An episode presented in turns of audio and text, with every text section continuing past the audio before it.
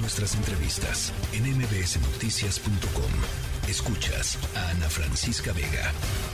En lo que ha transcurrido de esta semana, el presidente López Obrador prácticamente todas las mañaneras ha criticado constantemente a las autoridades de Estados Unidos luego de que publicara este informe sobre prácticas de derechos humanos en el año 2022. Para entrarle a este tema, saludo con mucho gusto a Carlos Bravo, regidor, periodista y analista político. Carlos, buenas tardes, ¿cómo estás?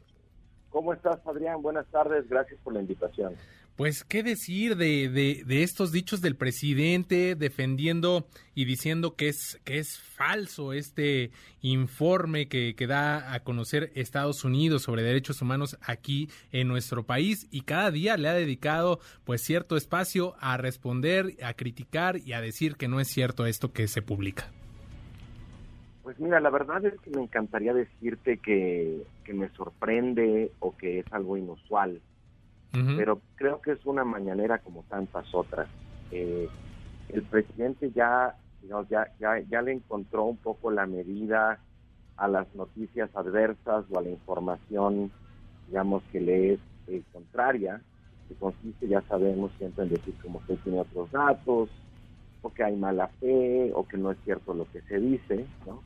Eh, es interesante porque el presidente tiene una relación eh, extraña con Estados Unidos. ¿no? Por un lado, pues es un campeón de la integración eh, económica, comercial con nuestros vecinos del norte.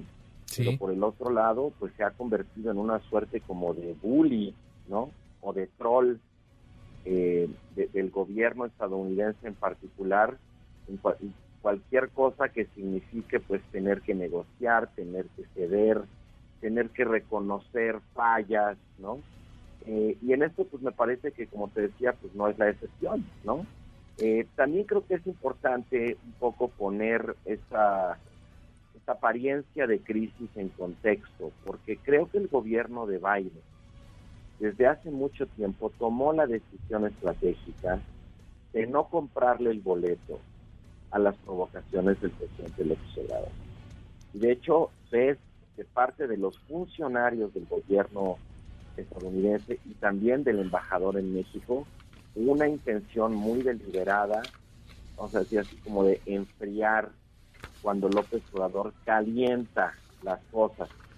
Sin embargo, hoy ocurrió que el secretario Carlos Carlos, discúlpame un segundo y retomamos la comunicación. En estos momentos está hablando la gobernadora Maru Campos y está hablando sobre este tema de José Noriel Portillo. Escuchemos. Niveles de gobierno. Sigan contando. Es un mensaje a los chihuahuenses de parte de todos los aquí presentes. Es un mensaje de refrendar nuestro compromiso y nuestra responsabilidad de seguir caminando juntos para lograr este flagelo que es la violencia para todos los chihuahuenses. Muchas gracias, quedamos a sus órdenes para cualquier pregunta o cualquier comentario.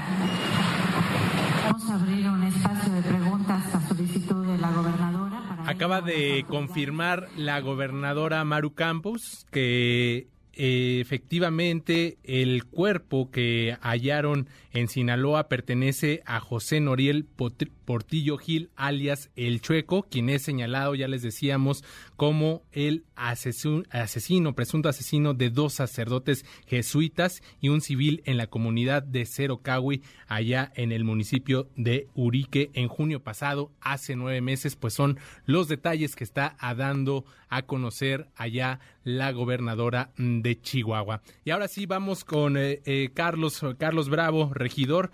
Eh, te ofrezco una disculpa, estábamos al aire entrando con lo que estaba informando la gobernadora y retomamos pues esto que, que, nos dices que no, no te sorprende Carlos este tema de cómo actúa el presidente López Obrador ante este informe de derechos humanos que da a conocer Estados Unidos y cómo pues esta parte no de ir ahí este pues por un eh, como ya lo decías no me, dio así esta especie de troll que, que, tú mencionabas, que, que, están eh, pues haciendo de la figura del presidente López Obrador, quien pues eh, critica, quien dice que son calumnias, que es un bodrio, etcétera, todos estos calificativos que le ha puesto a este informe, Carlos. Sí, bueno, mira, lo que te decía también es que el presidente tiene una relación eh, un tanto esquizofrénica. Con sí. Por un lado es un campeón de la integración económica, de la integración comercial, pero por el otro lado nunca deja pasar la oportunidad pues, de meterles el pie, de darles un raspón, de picarles el ojo a, a, los estadounidenses, ¿no? Eh, y creo que eso, en cierto sentido, responde a una, vamos a decir así, como a un propósito de política interna, ¿no? Que es, eh, pues de alguna manera, salvaguardar sus credenciales como un eh, presidente nacionalista, ¿no? Que, no se deja frente a Estados Unidos, ¿no?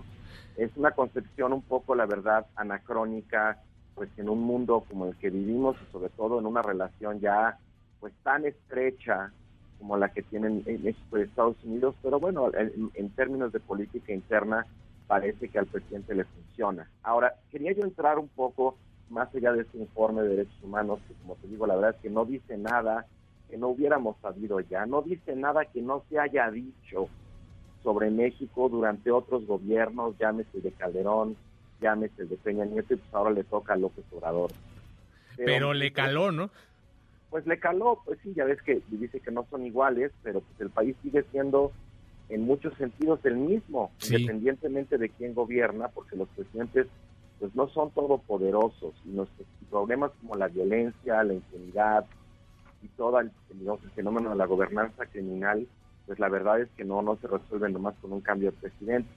Hoy pasó una cosa que creo que está siendo leída, que, porque hay que tener cuidado de no sobreinterpretarla. Me refiero a las, a las respuestas que le dio el secretario de Estado Anthony Blinken al senador Lindsey Graham en, en una comparecencia, digamos, en, en el Congreso de Estados Unidos. Porque por primera vez vimos a un alto funcionario, un funcionario de primer nivel, de la administración Biden, pues decir cosas muy comprometedoras que parecería que indican que el gobierno de Biden se está subiendo ya al ring finalmente con López Obrador cuando dice pues que en efecto que hay amplias franjas del territorio nacional controladas por organizaciones criminales, que México sin duda debe, puede y debe hacer más en la lucha contra el narcotráfico, en fin, todo esto son respuestas que da a preguntas que le hace Graham. Esto no es un discurso que haya sido, digamos, de Blinken por motu propio. Y creo que hay que interpretarlas en ese contexto de la política interna estadounidense. Porque yo creo que los demócratas están de alguna manera siendo eh, obligados a ponerse en un lugar muy comprometedor respecto a México por parte de los republicanos. Los republicanos están asumiendo una retórica muy dura, de crítica, de exigencia a México con todo este tema, por ejemplo, eh, de nombrar como organizaciones terroristas a los cárteles, todas las alternativas, tanto en términos de inteligencia, militares o, financieras, que eso pondría sobre la mesa para ellos, eh, como esta cuestión también que se ha manejado de que el ejército estadounidense debería dar la batalla directamente contra los cárteles.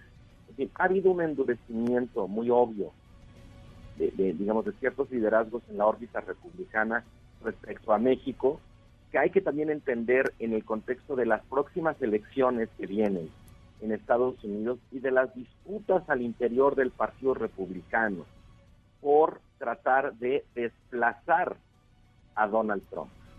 Eh, alguna, una de las cosas que, que, hizo bien Trump en términos de su ascenso político fue convertir a México en un chivo expiatorio por la migración y por el Tratado de Libre Comercio. Bueno, el tema del crimen organizado, de la narcopolítica en México y de la falta de cooperación bilateral, pues son temas que pueden servirle también a los republicanos de cara a la elección que viene. ¿no? Pues yo creo que ese es el contexto en el que hay que, hay que entender las preguntas que le formula Lindsey Graham al secretario Blinken y las propias respuestas del secretario Blinken que no puede, digamos, defender a México y tiene de alguna manera también que mostrarse crítico o exigente respecto a la falta de resultados en el combate al, al, tráfico de fentanilo. ¿Sabes? Aquí lo que tenemos es lo que en relaciones internacionales se llama un juego de dos niveles. Hay un juego que tiene que ver con la política interna de cada uno de los países En el caso mexicano, López Obrador, pues envolviéndose desde luego en la bandera nacional y como te decía, eh, pues todo el tiempo picando pleito con los estadounidenses y por otro lado los estadounidenses también pues viendo la oportunidad de convertir a México de alguna manera en una piñata electoral. Ese es un nivel y el otro nivel es ya propiamente el de la relación bilateral.